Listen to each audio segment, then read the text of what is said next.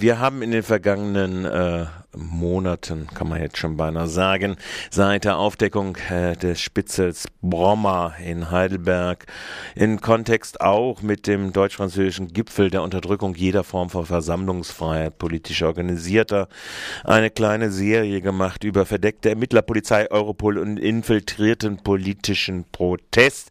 Äh, für diejenigen, die das nochmal alles nachhören wollen, da gibt es auch ein Topic auf unserer Webseite dazu. Im Rahmen dieser Serie läuft jetzt das nächste Interview, das mein Kollege Philipp geführt hat mit Rechtsanwalt Hilbrands. Und es dreht sich praktisch auf bundesweiter Ebene über die Frage der Datensätze und der Datenerhebungen. Äh, und äh, wer äh, im Prinzip natürlich gestern in Kulturzeit dieses skandalös harmlose Interview von Andrea Meyer mit dem ehemaligen Sternreporter Jörs und seiner aktuellen Propagandafunktion für das BKA gesehen und gehört hat, der weiß, dass das folgende Interview dann doch äh, nur die Basis für eine Kritik dieser äh, skandalös verharmlosenden Propaganda der zentralen Polizeiinstitutionen sein kann. Wir haben in Baden-Württemberg eine Arbeitsdatei politisch motivierte Kriminalität. Herr Hilbrands, was für Datenbanken zu politischen Aktivistinnen gibt es denn auf Bundesebene? Das hat verschiedene Konjunkturen, die auch mit den Konjunkturen politischer Bewegungen und Aktivitäten selbst zu tun hat. Sie dürfen davon ausgehen, dass es mehrere Dutzend von Datenbanken zu politischen Aktivitäten oder damit verknüpften Kriminalitätsfeldern auf Bundesebene gibt.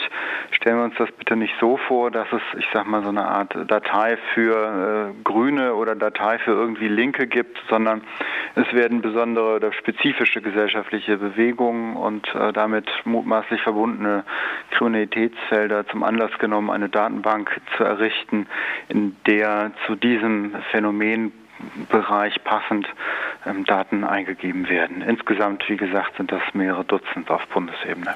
Und wer füttert dann diese Bundesdatenbanken? Das machen die Polizeien des Bundes und der Länder. Man muss vielleicht äh, vorausschickend sagen, es gibt zwei Arten von Datenbanken. Die einen, das sind die sogenannten Zentraldateien, die liegen zentral auf Bundesebene beim Bundeskriminalamt. Und es gibt dann eine andere Familie von Datenbanken, die über das berühmt-berüchtigt gewordene Informationsverbundsystem INPOL bestehen. Das sind Verbunddateien. Da können dann der Bund und die Polizeien der 16 Bundesländer Daten eingeben. Und auch abfragen. Und auch abfragen. Hier wie da ist das Prinzip Prinzip das gleiche, wem die Datenbank gehört, der füttert sie und der kann daraus abrufen. Wenn der Bund alleine, in der Regel durch das Bundeskriminalamt, hier und da auch durch äh, zum Beispiel das Zollkriminalamt polizeiliche Datenbanken zu Kriminalitätsbereich mit Politikbezug führt, dann sind das Amtsdateien sogenannte, die der Aufklärung bestimmter Kriminalitätsfelder, bestimmter Phänomenbereiche durch das Bundeskriminalamt dienen. Wenn über das INPOL eine Verbunddatei-Anwendung errichtet getestet ist, dann können alle Landesbehörden das füttern. Was für Daten werden denn in diesen Datenbanken tatsächlich vermerkt? Da kann man reintun, was der Administrator erlaubt. Ähm, so Errichtungsanordnungen zu Verbunddateien des Bundeskriminalamts können viele Seiten füllen und Sie wissen, dass im Sommer letzten Jahres die Datenverarbeitungsverordnung für das Bundeskriminalamt ergangen ist, wo Sie so auf ungefähr 100 verschiedene Datentypen kommen, die zu insgesamt 25 verschiedenen Personenklassen oder Personentypen gespeichert gespeichert werden können. Letztlich ist es nur eine Frage der Fantasie und der Wortwahl, was da alles reingespeichert werden kann. Wenn Sie äh, seitens der Polizei der Meinung sind, dass man für einen bestimmten Bereich doch jetzt äh, Bankdaten oder Telefonverbindungen oder Reisebewegungen oder was der Dinge mehr sind, ähm, speichern will, dann kann man das definieren dann lässt man das auch in diese Datenbank eingeben. Dazu gehören natürlich auch Lichtbilder zum Beispiel, dazu gehören Kopien von Dokumenten, was es da so alles gibt. Kommen wir vielleicht direkt mal zu dem Feld auch so politischer Protest auch auf der Straße zu sprechen. Da ist es ja doch auch so, dass man häufiger auch auf dem Weg zu angemeldeten Demonstrationen etc. mal in eine Personalausweiskontrolle kommt, weil die Polizei sagt, aus Sicherheitsgründen müssten sie eben die Teilnehmer kontrollieren. Da gibt es aber ja große Unsicherheit. Würden solche Vermerke beispielsweise teilgenommen an dieser Demonstration dann auch in solchen Datenbanken landen? Ich habe Ihnen bisher vor allem über die auch im Staatsschutzbereich bestehenden Datenbanken für anspruchsvollere Zwecke berichtet. Also wenn es um konkrete Ermittlungen und das Ausleuchten bestimmter Phänomenbereiche geht. Das Ganze gibt es auf einer, sagen wir mal, vom technischen Niveau her etwas niedrigeren Ebene auch in der Breite. Also für Phänomenbereiche, die an sich sehr groß sind, wo Sie gleich von fünf- oder sechsstelligen Personenzahlen berichten könnten.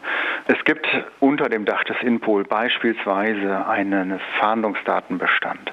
Nun ist es möglich, auch bei Personenkontrollen im Umfeld einer Versammlung eine Fahndungsdatenbank auch abzurufen. Sie liefern also Ihren Personalausweis ab und äh, die Daten werden per Funk eingegeben von einer über Funk verbundenen Dienststelle und die guckt mal, haben wir den Menschen der Fahndung. Und wenn Sie da in der Fahndung drin sind, dann klicken eben die Handschellen. Oder wenn die Beamten, die Sie äh, da kontrollieren, sagen, ich bin mir nicht sicher, kann ich ihn weitergehen lassen oder ist das ein potenzieller Straftäter, dem ich hier erst einen Platzverweis erteile, je nach der Erweisungslage, dann kann er am Fahndungsdatenbestand oder einem damit verbundenen Datenbestand erkennen, ob Sie schon was auf dem Kerbholz haben oder nicht.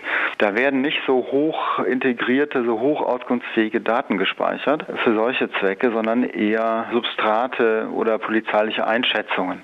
Wenn Sie sich zum Beispiel in der Datei Gewalttäter links motiviert wiederfinden, dann ist die Chance relativ hoch, dass die Beamten, die Ihnen da hunderte von Kilometern entfernt auf der Straße begegnen, Sie als solchen auch einschätzen und dann vielleicht äh, nicht zur Versammlung durchlassen. Aber damit sprechen Sie ja auch schon ein konkretes Problem dieser Datensätze an. Sie haben jetzt selbst schon gesagt, es gibt auch in Baden-Württemberg beispielsweise in dieser Arbeitsdatei politisch motivierte Kriminalität eben die Kategorie potenzielle Straftäter und das andere sind Begleit- und Kontaktpersonen. Aber man muss ja auch schon sagen, potenziell, das sagt ja eben, dass man eben in solchen Dateien auch landen kann, ohne jemals strafrechtlich tatsächlich verurteilt worden zu sein. Das ist völlig richtig. Nun heißt das gute Stück Arbeitsdatei. Das ist etwas anderes als ein Fahndungsdatenbestand. Man wird schon allein, um auch zu verschleiern, was für Informationen vorliegen und wie sie bewertet werden, nicht aus der kleinsten Mücke schon einen Elefanten machen, den man in den Fahndungsdatenbestand, auf den dann sehr viele Behörden zugreifen könnten, jedenfalls sehr viele Polizeibehörden. Das wird man nicht machen. Arbeitsdateien sind nicht dazu da ähm, oder in der Regel nicht dazu da, ähm, im Vorfeld von Großereignissen oder sonst in der freien Wildbahn jedem beliebigen Beamten, der gerade darauf zugreifen darf, ein Bild über sie zu verschaffen. Arbeitsdateien sind eher dafür da, dass Behörden intern Daten zusammengeführt werden, um daraus Muster zu erkennen, Rückschlüsse zu ziehen oder bestimmte Konjunkturen zu erkennen. Ich gebe Ihnen aber völlig recht, das Problem besteht in beiden Fällen, nämlich dass weiche Daten, dass nur Anhaltspunkte, dass bloße Verdachtsmomente zum Anlass polizeilicher Maßnahmen genommen werden. Das klassische Beispiel dafür ist der Platzverweis. Platzverweise werden selten gerichtlich kontrolliert und werden von nur mäßig geschulten und über ihren Gegenüber, also den Bürger auch kaum informierten Beamten, mehr oder weniger nach gefühlter Sicherheitslage verteilt. Platzverweise werden aber dann, wenn die Personalien der Person, der Betroffenen vorher aufgenommen worden sind, auch gespeichert. Und aus Platzverweisen zieht man dann bei nächstbester Gelegenheit einen Rückschluss. Ach, der hat da schon Platzverweis bekommen, dann können wir ihn hier auch nicht durchlassen. So wachsen weiche Daten und bloße Verdachtsmomente an. Und wenn Sie erstmal drei Platzverweise innerhalb von zehn Jahren gefangen haben, kann natürlich sein, dass ein Beamter, der die Arbeitsdatei bedient, auch der Meinung ist, jetzt sind Sie potenzieller Straftäter. Ein selbstverstärkendes Moment. Es sind ja auch gerade Platzverweise, wo viele Aktivistinnen zum ersten Mal irgendwie das Gefühl haben, irgendwo muss ich gespeichert sein. Ich bin noch nie verurteilt worden, ich hatte noch nie ein Verfahren und plötzlich werden die ganz aufgeregt bei der Personalausweiskontrolle. Ja, ja, das kann Ihnen passieren. Ich rate nicht dazu, da überzuinterpretieren, ob Beamte plötzlich ganz aufgeregt werden, weil sie einen völlig belanglosen Eintrag, den sie, was weiß ich, bei der, von der Führerscheinstelle aus haben, missverstehen oder weil da zum Beispiel aus ganz anderen Gründen die Suche zur Aufenthaltsermittlung ausgeschrieben ist, ja, was ja auch völlig unstrafrechtliche Gründe haben könnte. Ja. Oder weil man tatsächlich äh, auf dem äh, Polizeicomputer ähm, da valide Informationen über sie findet oder weil vielleicht nur die Kollegen an der Dienststelle, die den Computer überhaupt sehen können, sagen, schlimmer Finger nicht durchlassen und da, ähm, ne, also da potenzieren sich auch Eindrücke, potenzieren sich äh, weiche Informationen, da potenzieren sich auch falsche Informationen und von daher ein Platzverweis ähm, aus unerklärlichen Gründen ist kein Grund, nervös zu werden, ähm, weil der Geheimdienst gleich vor der Tür steht, aber es ist ein Grund der Sache nachzugehen, denn ähm, das hat sich nun äh, wirklich in jahrelanger Beschäftigung mit dem Thema doch erwiesen, sehr viele Informationen, die die Polizei gerade in auch mächtigen Datenbanken speichert, sind falsch, sind schlecht gepflegte Daten, beruhen aus bloßen, längst an anderer Stelle widerlegten Verdachtsmomenten oder hätten schon vor Jahren gelöscht werden müssen. Und wenn man es mit solchen Datenbeständen zu tun hat, die auch inhaltlich noch löchrig sind wie ein Schweizer Käse, dann sollte man als Bürger da schon mal hinterhergehen. Was raten Sie da dann als Rechtsanwalt und Datenschützer? Also ich rate generell, wenn man solche Erlebnisse mit der Polizei hat, erstmal zu einer Risikoabwägung. lohnt der Aufwand, bin ich hier tatsächlich vielleicht gelabelt als unwillkommenes Element, als Straftäter, als potenzieller Straftäter oder Störer oder ist es hier irgendwie ein reiner Zufall und eine Laune der Beamten? Auch wichtig die Frage natürlich, sind bei dieser Gelegenheit überhaupt Daten über mich gespeichert worden? Ja? Nicht wenige Platzverweise werden ja in Situationen erteilt, wo die Beamten gar keine Personalien kontrollieren und aufnehmen können, weil es viel zu hektisch ist und eine Bürger einfach maulend wegschicken.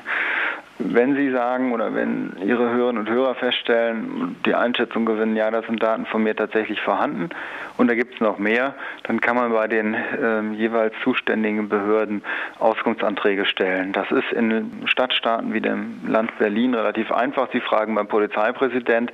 Das ist in Flächenstaaten wie Niedersachsen oder Baden-Württemberg etwas schwieriger.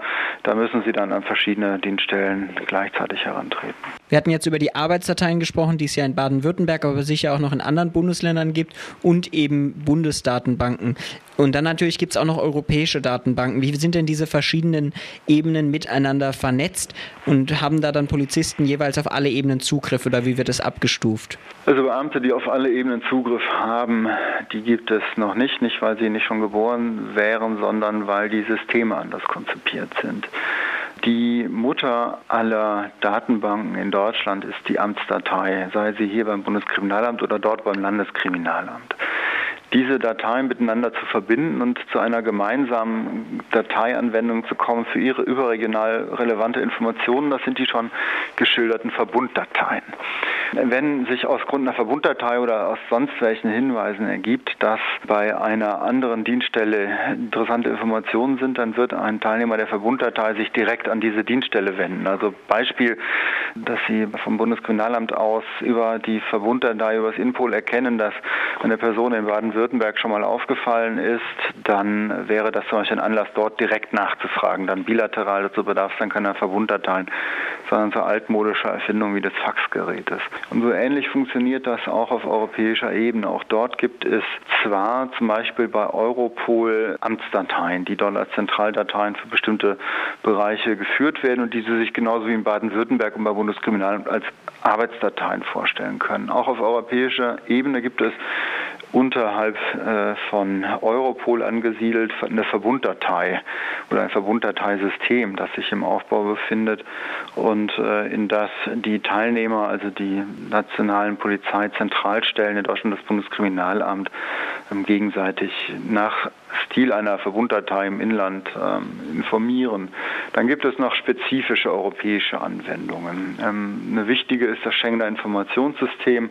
Das ist auch eine Verbunddatei. Ähm, eine Verbunddatei altertümlicher Art, weil sie einen Zentralcomputer noch dazu hat, in dem sozusagen gespiegelt der Datenbestand nochmal vorliegt. Das ist aber eher was für den Informationstechniker. Wichtig für den Bürger ist zu wissen, dass das Bundeskriminalamt und die Landeskriminalämter und einzelne Polizeidienststellen auch an dieses Schengener Informationssystem Informationssystem angeschlossen sind. Da finden sich dann auch Fahndungen, da finden sich auch äh, Ausschreibungen zur polizeilichen Beobachtung und da finden sich zum Beispiel auch äh, zigtausende von Daten von abgeschobenen Ausländern und Ausländern, denen europaweit die Wiedereinreise versagt wird. Und von denen ja dann auch jeweils der Fingerabdruck noch hinzugenommen wird. Ja. Ich hätte dann abschließend jetzt noch eine Frage. Ich sehe schon, es ist insgesamt sehr komplex und auch sehr schwierig. Trotzdem, was mich nochmal interessieren würde, sind ja auch Rechtsanwalt. Wie ist es denn überhaupt einzuschätzen? Ich habe ja doch das Gefühl, dass diese Unschuldsvermutung, die ja eigentlich auch so ein Pfeiler des deutschen Rechtssystems ist, hier bis zu einem gewissen Grade aufgehoben wird. Wenn ich als potenzieller Straftäter in Dateien landen kann, mir das nie mitgeteilt wird, dass ich in diese Dateien gekommen bin und letztlich ja auch gelabelt werde. Ja, das hat nur mit der Unschuldsvermutung, wie wir sie kennen, lieben und schätzen, relativ wenig zu tun. Hintergrund ist folgender. Die Unschuldsvermutung als, ich sag mal, auch Frucht der Aufklärung, nicht zuletzt auch der französischen Revolution, ist ein Prinzip, das den Bürger als Untertan ähm, berechtigt, aber nicht als Straftäter behandelt zu werden ähm, und als unschuldig zu gelten. Keiner soll über den noch nicht Verurteilten behaupten können, der ist es gewesen, der ist schuldiger Täter. Die Unschuldsvermutung ist ein Spiegelbild der Einführung einer flächendeckenden, als unbestechlich gedachten rechtsstaatlichen Strafjustiz. Ähm, da passt das Konzept, ähm, was hinter, oder so, da passen die, passt der grundrechtliche Argwohn auch, den wir haben gegenüber diesen polizeilichen Datenbanken nur teilweise rein. Denn diese Datenbanken haben gar nicht mehr, na, nicht mehr viel damit zu tun, ob eine Person verurteilter Straftäter oder ist oder nicht. Natürlich spielt das eine Rolle. Wer dreimal wegen schweren Landfriedensbruchs irgendwo aufgefallen ist, äh, wird sich wohl entgegenhalten lassen müssen, potenzieller Straftäter im Bereich Landfriedensbruch zu sein. Geht für jedes andere Delikt bis runter zu den Verkehrsdelikten natürlich genauso. Viel interessanter aber in der polizeilichen Anwendung, die ja eine Gefahrenabwehr auch betreiben will, nicht nur Straftäterverfolgung. Also viel interessanter für die Gefahrenabwehr sind in der Tat Risikofaktoren und da spielt es vielleicht eine große Rolle, dass jemand zwar noch nie verurteilt wurde, aber schon mehrere Verfahren eingestellt wurden. Oder dass jemand zwar noch nie verurteilt wurde, aber regelmäßigen Kontakt mit anderen Straftätern hat und so weiter. Die Unschuldsvermutung leidet darunter technisch gesehen nicht, denn keiner behandelt sie wie ein Straftäter. Sie kommen ja schließlich auch für etwas, was sie nicht getan haben, eben nicht ins Gefängnis. Aber wäre aber an der Grenze zum Beispiel. Oder werde in der Grenze, wie geschehen beim NATO-Gipfel, der direkt vor Freiburgs Türen stattgefunden hat, nicht nach Frankreich durchgelassen? Dann interessieren Sie die französische Unschuldsvermutung. Natürlich kann es umgekehrt auch im deutschen Recht ähm, passieren, dass Ausländern die Einreise verweigert wird. Das hat mit Schuld gar nichts zu tun. Daran müssen wir uns gewöhnen.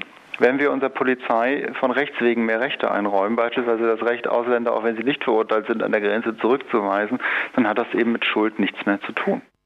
Soweit Rechtsanwalt Hilbrands im Gespräch mit meinem Kollegen Philipp Eckstein. Und äh, das ist unsere Serie, die ihr auch unter verdeckter Ermittlerpolizei, Europol und po infiltrierter politischer Protest als Topic auf unserer Webseite finden könnt und wo ihr auch noch andere Beiträge im Rahmen dieser Serie nachhören könnt.